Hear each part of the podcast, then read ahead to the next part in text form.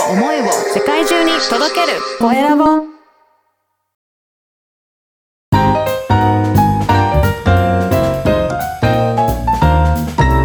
ポッドキャストの配信で人生が変わる。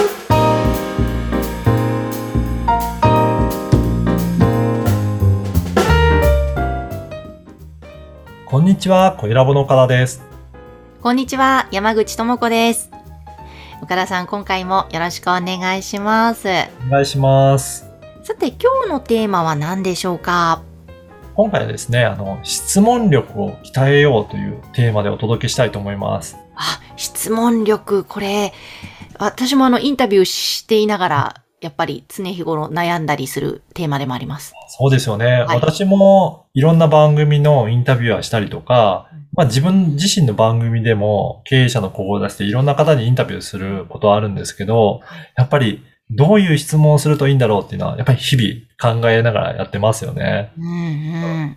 で、ふと、あの、いろいろな質問ってまあそもそもどういうことかなっていう考えたときに、日常生活でも結構いろんなシーンで自分自身だったりとか、相手だったりとか、いろんなシーンで質問ってしてるんじゃないかなっていうふうに思うんですね。例えば、うん。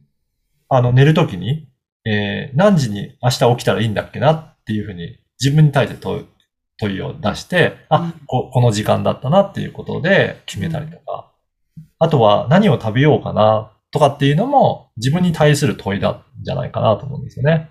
あと、ミーティングではどんなことを決めなきゃいけないかなっていうことで、結構何かをやるときには、それを質問をしてると思うんですよ。これ自分に対してだったりとかするかもしれないですけど、なので、あらゆるシーンで質問ってあるんじゃないかなっていう感じはします。あ確かにそうですね。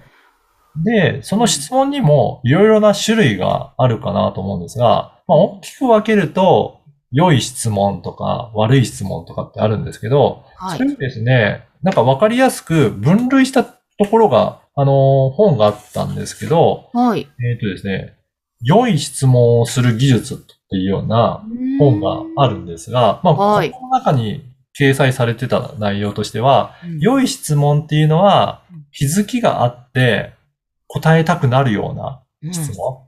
うん。うん。で、悪いのは逆に気づきもあんまりないし、うん。答えたくもないような質問っていうのが、あの、良い質問、悪い質問に分類されるかなっていうふうにありました。うん。確かに、いろんな質問をされたときにう、ん。そこ質問によって気づきも生まれるし、あうん、これってこうなんですよっていうような質問された側もうん。伝えたくなるようなものってすごくいい質問だなっていうのは確かに思いますね。うんうんうんいや、確かにそうですね。うん。こう、なんだろう、まあ、オープンクエスチョンとかクローズクエはクエスチョンとかも言いますけども、そうか、なるほど。こういう分類ってなんか考えたことなかったので、なるほどなって思いました。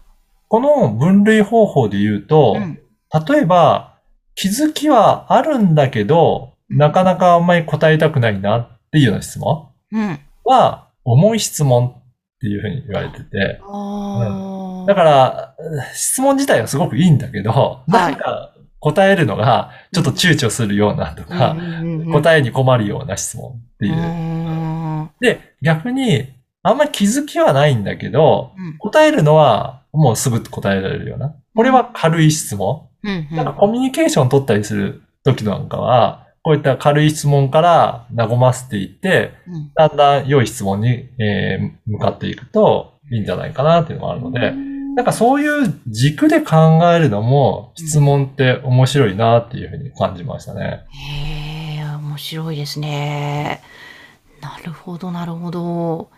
いや、これちょっと本も読んでみたくなりましたが、はい。そうか、確かに日頃いろいろ質問してるのを考えてみると、いいですよね。うん、ですね。だからそういうふうに感じて、まあいろいろ日常でどういうふうなことを質問しながらうん。普段生活してるのかなっていうような、なんかふふ日頃からいろいろ疑問に持つとか、うん。なんか物事に対して興味を持ってみるとか、そうするとさらにそこを深く、えーどういうふうにしたら掘り下げていけるだろうかっていうふうに考えていくと、いろんな質問が出てきて、それをこういったポッドキャストとかのインタビューの時にうん応用できるようになると、いろいろ良い質問で、相手の質問された方にも、えー気づきが出てくるような、そして聞いている方にとっても役に立つような質問がだんだんとできてくるんじゃないかなというふうに感じますね。なるほど、そうですね。やっぱり、ほんでも本当日頃から疑問を持って自分にも質問していたり人に質問するときも、ちょっと頭を働かせてやると、うん、それができていくようになりますもんね、普通に。なので、いろんなものに、うん。なんでこれはこうなってんだろうっていうのをちょっと考えてみる、疑問を持ってみるっていうのはいいと思いますね。うんああ、本当だ。ちょっとこれはやっていきます。はい。うん。あいろいろニュース溢れていますけど、うんなんか全部ついついニュースで言ってるからこれが本当なんじゃないかっていうような、鵜呑みにする傾向ってあると思うんですが、はい。でもほそれって本当にそうなのかなとか、うん。実際はあなんでそういう風になってるのかなっていうような、ちょっと掘り下げたようなところで質問してみると、自分で、あ、じゃあちょっとこれ調べてみようかなっていうことで、より知識も深まるんじゃないかなっていう感じしますね。そうですね。いや、今日は興味深いテーマ、質問力を鍛えよう。こちらをお届けしました。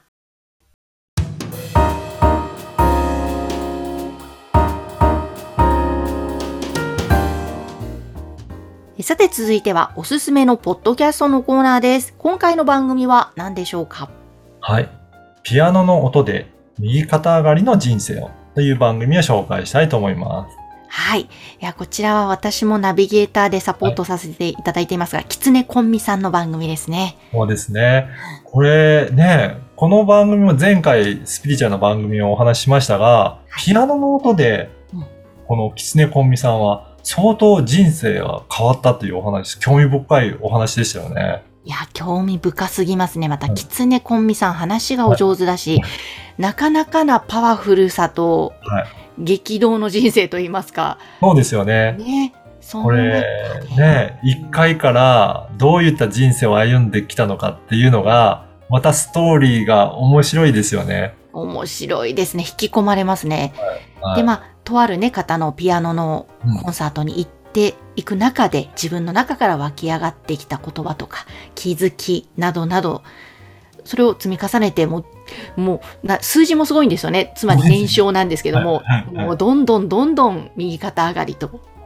これの本当番組のタイトル通り、まあ、数値で言うと、えーわかりやすいですからね。なんか幸せ度合いが右肩上がりとかって言っても、うんなかなか比較のするのも難しいですし、うん本当に上がってるのかって分かりづらいですけど、うん本当年収というか売上年商で言うと、目に見えたその実績ですから、はい。嘘つかずにその右肩上がりでずっと成長されてるっていうのは、ほんとすごいんですよね。すごいもう、お奥な単位の話ですね。もう、本当にすごいです。で、それとともに、コンビさんもすごく幸せそうですもんね、もそうですね。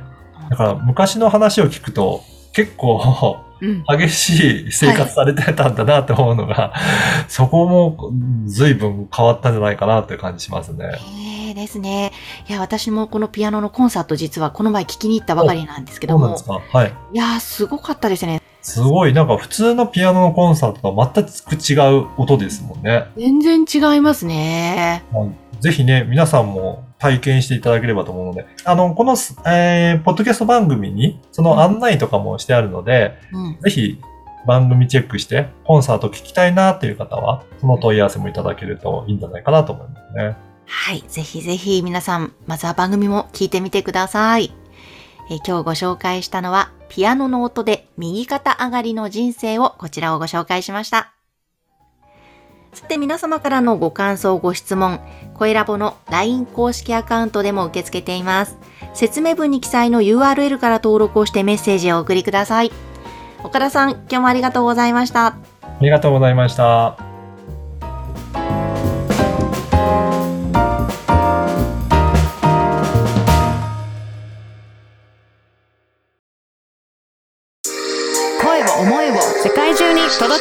声